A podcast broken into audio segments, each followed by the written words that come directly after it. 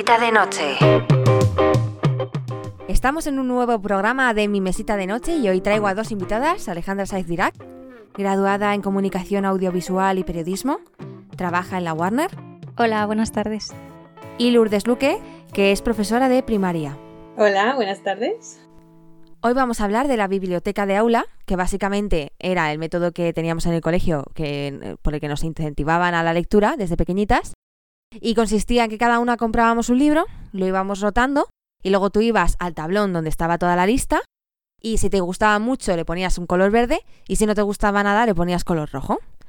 Así, pues al final de año teníamos eh, leídos 25 libros. Vamos a empezar por a conocerlas un poquito con unas eh, preguntas muy muy rápidas. ¿Libro electrónico o papel? ¿Luque? Papel. Papel. ¿Género literario favorito? Yo diría ficción. Eh, novela histórica, romántico. ¿Vale? ¿Le que odias? ¿O bueno, o te gusta menos? Y- eh, ensayos, ensayos me cuestan un poquito más. Pues yo diría más fantasía o tipo ciencia ficción. ¿Autor favorito? Jo, qué complicado. Tendría. ten- voy a hacer un paso palabra y lo voy pensando. Pasa palabra. Eh, autor favorito, pues eh, es que es complicado, ¿eh? Es bastante complicado. Mm, serían varios, sobre todo mm, autores más que autores, escritoras mm, época victoriana, eh, más o menos, pues no solo Jane Eyre, pero sí Elizabeth Gaskell, así Charles Dickens, clásicos. Vale. ¿Tamaño ideal del libro? Yo creo que un buen libro suele rondar las 500 páginas mínimo. No te has ido tú lejos, vale. ¿Luque? Pues yo también diría depende de qué género estemos hablando. Novela claramente tiene que rondar las 500 páginas, pero si se trata de un ensayo o otro género, mm, no más de 200. Bueno, está claro que estamos ante gente que lee bastante, porque una persona que no le gusta no dice 500 ni de lejos, vaya. Vale, seguimos. ¿Tapa dura o tapa blanda? A mí me gusta la blanda, la puedo llevar a todos lados. Pues tapa blanda eh, me gusta sobre todo para cuando tengo que ir en transporte público, sobre todo cuando me lo llevo de vacaciones. Prefiero tapa blanda, pero es verdad que tapa dura suelen ser ediciones mucho más bonitas, mucho más trabajadas y para disfrutar en casa eh, prefiero tapa dura. Bueno, evidentemente en la estantería siempre quedan mucho mejor las tapas duras, ¿no? Exacto, exacto. A ver, sí. Y luego, bueno, la tapa dura siempre es más cara. Es lo malo. ¿Leer al exterior o al interior? Mm, depende de cómo me sienta, yo creo, y también un poco el tiempo que haga, porque ahora en verano sí que me voy a lo mejor al retiro a leer, pero como vaya en invierno me puedo quedar... ¿Congeladas? vale. ¿Luque? Eh, yo creo, yo opino igual que Alejandra. Es verdad que el tiempo acompaña. eh, en, en- en invierno, mm, que suele hacer más frío, mm, te gusta más leer en el interior. Y cuando hay buen tiempo, pues aprovechas para leer fuera. Entonces también depende. Nos ha salido gallega, el The Panda. Vale, ¿en tercera persona o en primera? A ver, los libros que son en primera persona me suelen costar un poquito más, pero una vez que estoy dentro me llega, me llega más la historia, porque al final la acabas viviendo como si fueras tú, ¿no? En cambio, la tercera, pues al final es un narrador que, que te hace que te imagines todo pues de lejos, no metido dentro.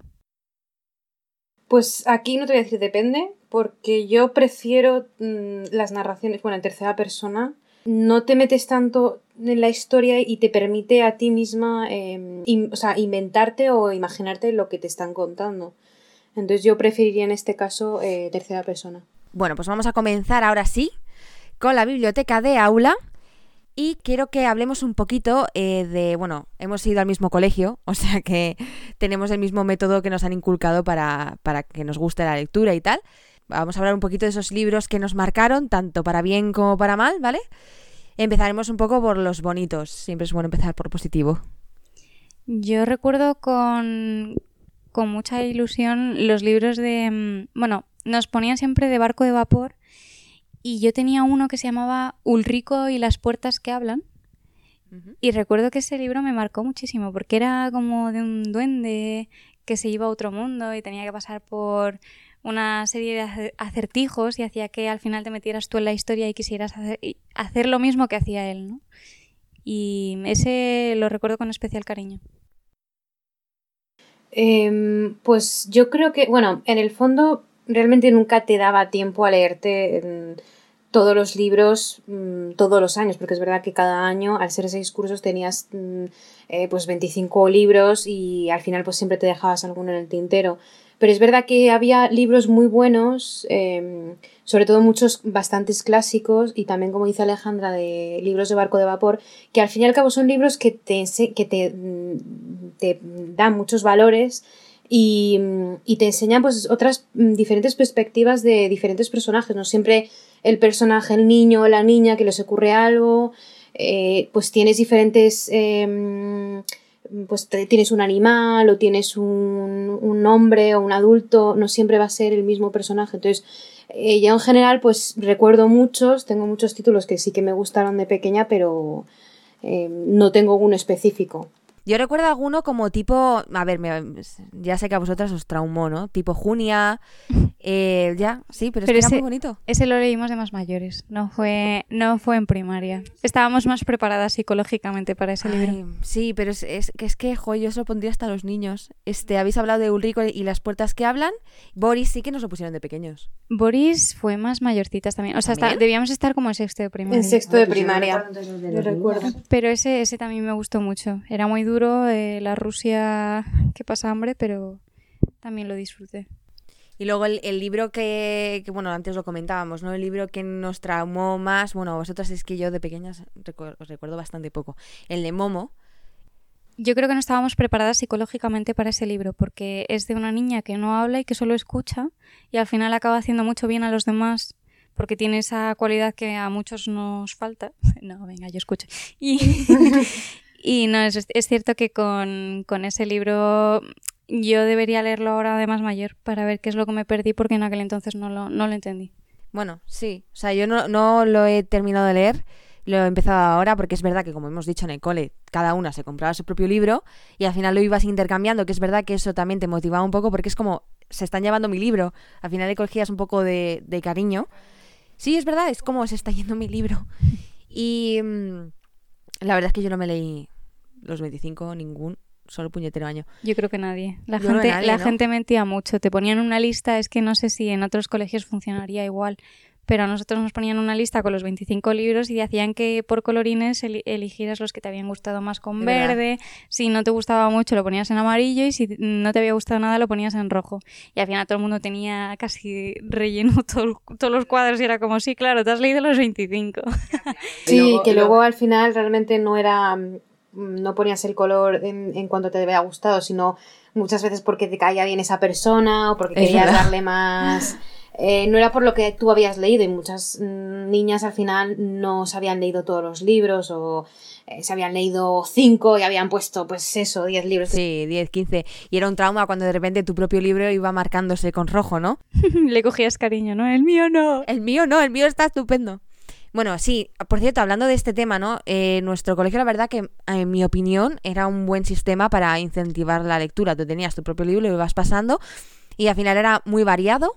Yo creo que tocamos muchos temas, incluso, pues eso, Boris, eh, Junia y cosas así. ¿Y tú que eres profe, Luque? Eh, ahora y en esta nueva generación, ¿qué es lo que...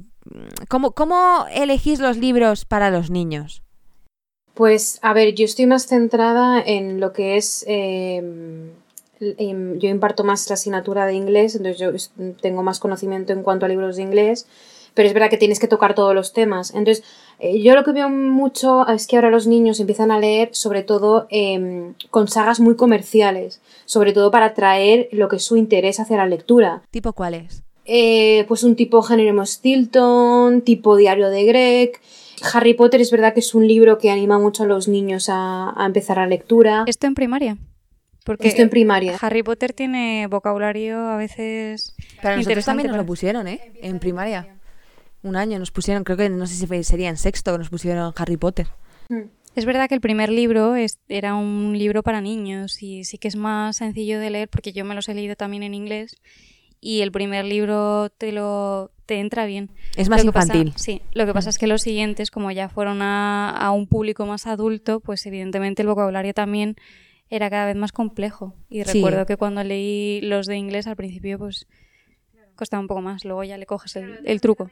Bueno, que no, no salía, bueno, ahora sí están los siete, pero cuando nosotros éramos pequeñas tampoco teníamos Claro, siete. entonces ellas ahora saben cuántos libros, los niños en general saben cuántos libros hay y si ellos empiezan en quinto de primaria o cuarto de primaria a leerlos, saben que por año, si es un, un niño que lee normal, eh, puede leerse un libro al año o dos. Entonces llegaría ya a ESO leyéndose los libros de Harry Potter que son en, en cuanto más madurez, cuando Harry Potter tiene, tiene más edad y pueden sentirse más identificados.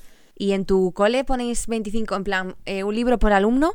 ¿O ponéis directamente 10 libros y que todo el mundo sostiene que leer? No, ahora mismo eh, este método de biblioteca de aula, bueno, los colegios que yo he trabajado, porque mm, he estado sobre todo trabajando de extraescolares, eh, no tienen este método de biblioteca de aula, de cada alumno trae su libro, sino tienen pues lo típico, una biblioteca donde van dejando los libros y van cogiendo los que les interesa, pero no es ese método de eh, léete 25 libros eh, a lo largo del curso. En, par- en parte yo, lo que hemos hablado antes de la propiedad, creo que sí que incentiva a los niños a leer más. No sé qué pensarás tú de eso, pero porque en en el sentido de que es tu libro y quieres que los demás lo lean, les, les dices. En cambio, si es una biblioteca del colegio, la gente no va a querer de modo propio. Ah, pues mira, voy a coger este libro y me lo voy a leer. te motiva a promocionar tu propio libro. O sea, tú promocionas tú, te compras un libro, aunque sea una birria, o a lo mejor no te haya gustado a ti, por el simple hecho de querer promocionarlo, de querer venderlo, ya anima a lo que son tus compañeros a querer leer el libro. Entonces también eso juega un papel importante porque, bueno, tú lo has leído, te ha parecido pues mm, muy malo, pero lo has leído. Entonces, pues mm, Y- sigues leyéndote los- el resto de ellos. Que, que- o sea, quiero decir, eh, por ejemplo, en ese sistema, al final, ¿quién te recomienda los libros? Tú llegas a una biblioteca y vas leyendo contraportadas y según te vaya llamando, pero claro, es Claro, que... a ver, todos los libros son recomendados. Se supone que es una lista que, que el departamento de lengua, pues previamente ha hecho una lista y los ha puesto en la biblioteca. Tú puedes preguntar a tu profesora, pero si un niño tiene ese, esa costumbre ese, em, de ir leyendo, no puede estar todo el rato preguntando a la profesora. Mm, O sea, es como mm, demasiado pesado al final. Entonces, al final nadie te recomienda. Simplemente te vas tú el libro y te lo lees en casa y ya está. O sea, no. Y, luego cuando terminas de leértelo, haces una ficha, que yo ahora me acuerdo que nosotros también hacíamos fichas de comprensiones lectoras que teníamos que entregar a la profesora para que viese ella que lo habíamos leído. Sí, sí, y otra cosa, o sea, ¿por qué se manda a los niños leer? Quiero decir, habrá, habrá niños que no les gusten nada. ¿Por qué es importante que los niños lean a esas edades? Eh, bueno, yo creo que todos sabemos por qué es importante leer, o sea, fomenta muchísimo el tema de la imaginación a la hora de, expresarse, de escribir, comprensión lectora, a la hora de redactar también, riqueza en el vocabulario, en la cultura, es todo, engloba todo. Ahora mismo, por ejemplo, muchos pedagogos y muchos psicólogos dicen no obliguemos a los niños a leer. O sea, no se tiene que obligar, pero se tiene que fomentar. O sea, tú no, si tú en casa no ves que tus padres leen o que tu familia lee o tienes una persona, un tutor que no lee, eh, es ridículo eh, obligar a un niño a leer. O sea, no puedes obligarle, pero también pero tienes que fomentar esa lectura, porque al día de hoy muchos niños ahora, por ejemplo, tienen muy poca cultura y saben muy poco y tienen muy poca muy, muy poca riqueza de vocabulario. Entonces se nota que ese niño, en cuanto le preguntas, ¿tú lees algo? te dice no. No es el hecho de tener que leer todos los días, porque bueno, pues un día se te puede olvidar, pero el hecho de cogerte un, un periódico, el cogerte un libro, un folleto o un cómic. Yo de hecho empecé de pequeña, no me gustaba mucho leer, en mi casa leían mucho y yo leía mucho cómics y los tutores les decían a mis padres que no se preocuparan, que el hecho de que cogiera siempre los cómics para leerlos, que era ya una señal de que en un futuro me gustaría leer y es verdad. O sea, luego a la larga pues he leído mucho. Sí, que a, lo mejor de pequeño no te gusta leer y tal, pero al final la a la mayoría nos pasa, ¿no? O sea, que no, no hay ni un libro al principio que te llame la atención o que te guste mucho. De hecho, recomiendan muchísimo cuando los niños son pequeños, están empezando a leer y tal, que sean los padres los que les lean los cuentos y demás. Eso tú que has estudiado un poco todo este tema, Eh, sí, o sea, es importante. O sea, el hecho de que tu padre o tu madre por la noche te lea un cuento. Por ejemplo, a mí mi padre, de, cuando éramos pequeñas, mi hermana y yo, nos leía poemas de Gloria Fuertes y, y te motiva mucho porque tú quieres leer más y quieres saber más y, y ver a tu padre leer o a tu madre leer o que te lleven a una feria del libro que te lleven a lugares donde encuentres libros te hace sentir que el libro es algo importante, que no es una cosa más que está, un ocio más, eh, que está ahí y que lo tienes y que solamente te lo obligan en el colegio, ¿no? Es algo importante para la vida. Entonces hay que fomentarlo de esa, de esa manera, no obligando al niño en el colegio, tienes que leerte este libro porque tienes que... No, o sea, simplemente de manera natural, como cualquier cosa. Es que se nota mucho, ¿verdad? Cuando un niño no lee, o sea, se nota muchísimo. Lo mandas a lo mejor leer en alto y les cuesta unir las palabras. Se nota un montón que hay una analfabetización. O sea, ahora mismo todo el mundo va al colegio, porque es obligatorio y demás. Pero cada vez yo veo más analfabetos. Pero no solamente a la hora de leer, porque un niño te puede leer muy bien en voz alta, y, pero luego a la, a la hora de hablar o a la hora de expresarse no tiene esa riqueza. Porque tú en clase puedes decir, venga, vamos a leer en alto, y te puede leer súper bien el libro, pero luego le preguntas algo y no sabe expresarse. Y al contrario también, ¿no? Y al contrario. Hay una iniciativa que me gusta mucho, que de hecho creo que la gente no la conoce porque yo lo supe gracias a mi hermana, y es que en el McDonald's, por ejemplo, cuando pides el Happy Meal, tienes la opción de pedir el juguete o un libro. Entonces mis sobrinas siempre piden el libro.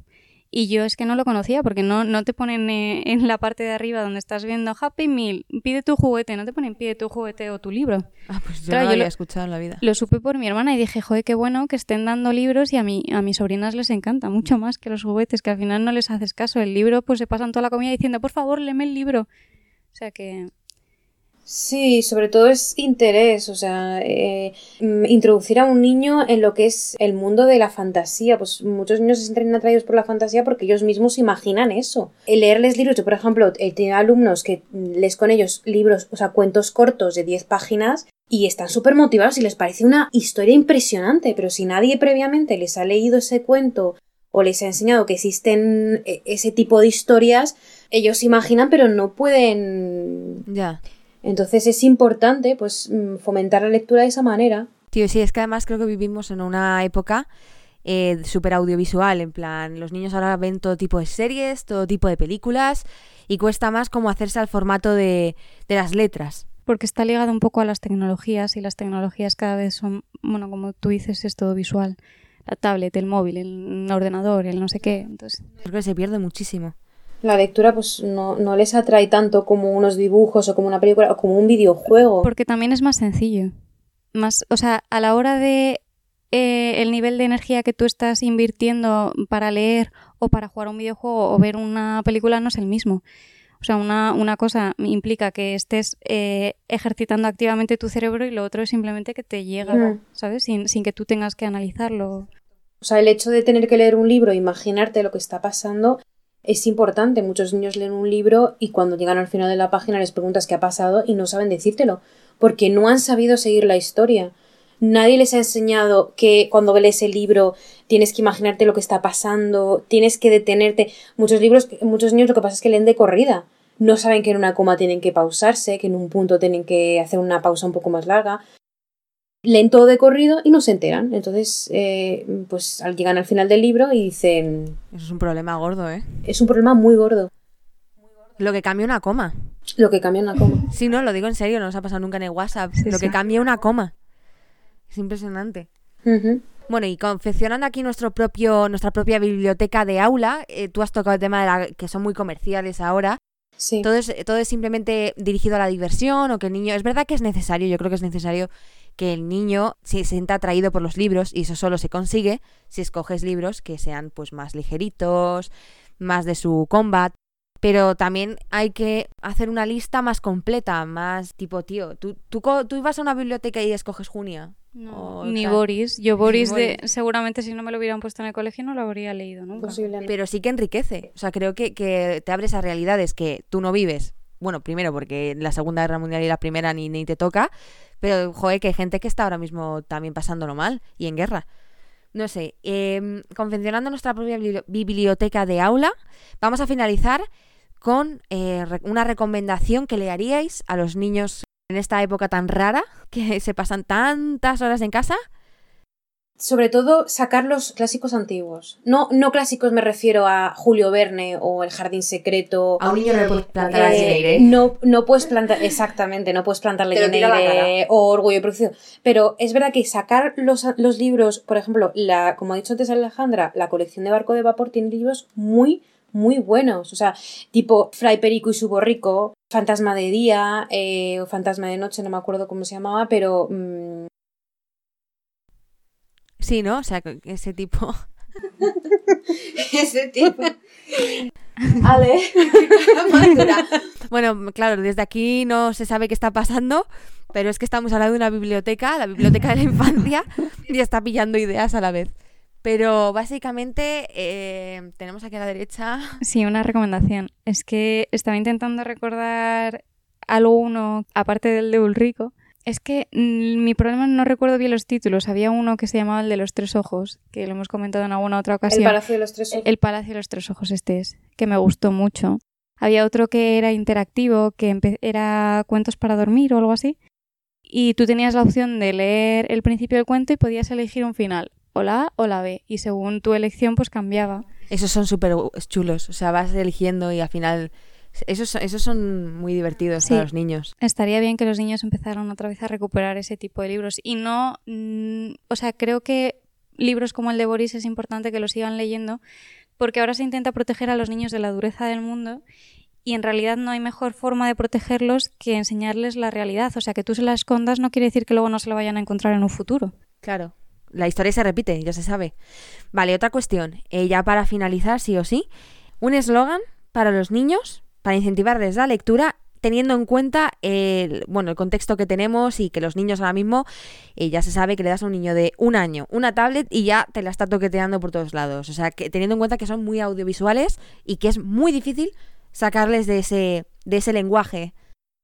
No sé si esto se podría considerar un eslogan, pero yo creo el mun- el cerebro no deja de ser un músculo.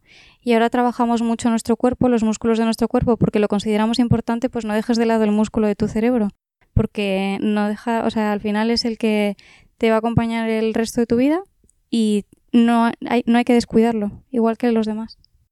Vale, Luque, un eslogan para esos niños. ¿Cómo, cómo les dirías, venga, lee? O sea, no es un- yo es una, una frase que utilizo mucho y mm, no me acuerdo ahora de mm, quién la decía, pero decía el conocimiento es poder. Entonces, eh, cuanto más, cuanto un niño sepa más, y sobre todo que, la- que el saber no ocupa lugar, o sea, no importa lo que leas, cualquier cosa que leas es importante, sobre todo para un futuro, pero motivar sobre todo, fomentar que tu hijo vea que tú lees, que tengas ese interés por, o si a ti no te gusta leer, animarle a que lo haga. O sea, esto es un mensaje más dirigido a los padres. Más dirigido a los padres totalmente. Es, no puedes obligar a tu hijo a que lea si tú no lo haces en casa. Yo quería mandar un mensaje que va muy encaminado con todo lo que hemos estado diciendo hasta ahora. Precisamente que ahora estamos en un mundo audiovisual eh, que se le da mucha importancia a la creatividad, a la, a la imaginación y de hecho los niños lo tienen súper desarrollada. Creo que es el momento perfecto con todos los géneros literarios que existen, con Gracias. todos los medios de difusión que hay, que lo puedes leer electrónico, en papel, como quieras, lo puedes comprar con un solo clic para que los niños cojan eh, aprecio por la lectura o el gusto por la lectura y además que se den cuenta que si ya disfrutan con una serie o una película, que tú lo único que haces es observar, te lo dan todo hecho, tú puedes crear tus propias series y películas en tu imaginación a través de los libros, o sea, porque el autor solo te describe las tramas, los personajes, el mundo, pero luego tú le das forma con tu imaginación, pero es como si tuvieras tu propia tele metida en la cabeza. Entonces, creo que es el momento perfecto para todo el mundo. Bueno, vamos a dejar esta entrevista. Nos van a acompañar más veces, espero, en un futuro. No sé si queréis volver. Claro, por supuesto. Bueno, finalizamos eh, la biblioteca de aula y mi mesita de noche y nos vemos en el siguiente podcast. Hasta luego. Hasta luego, adiós.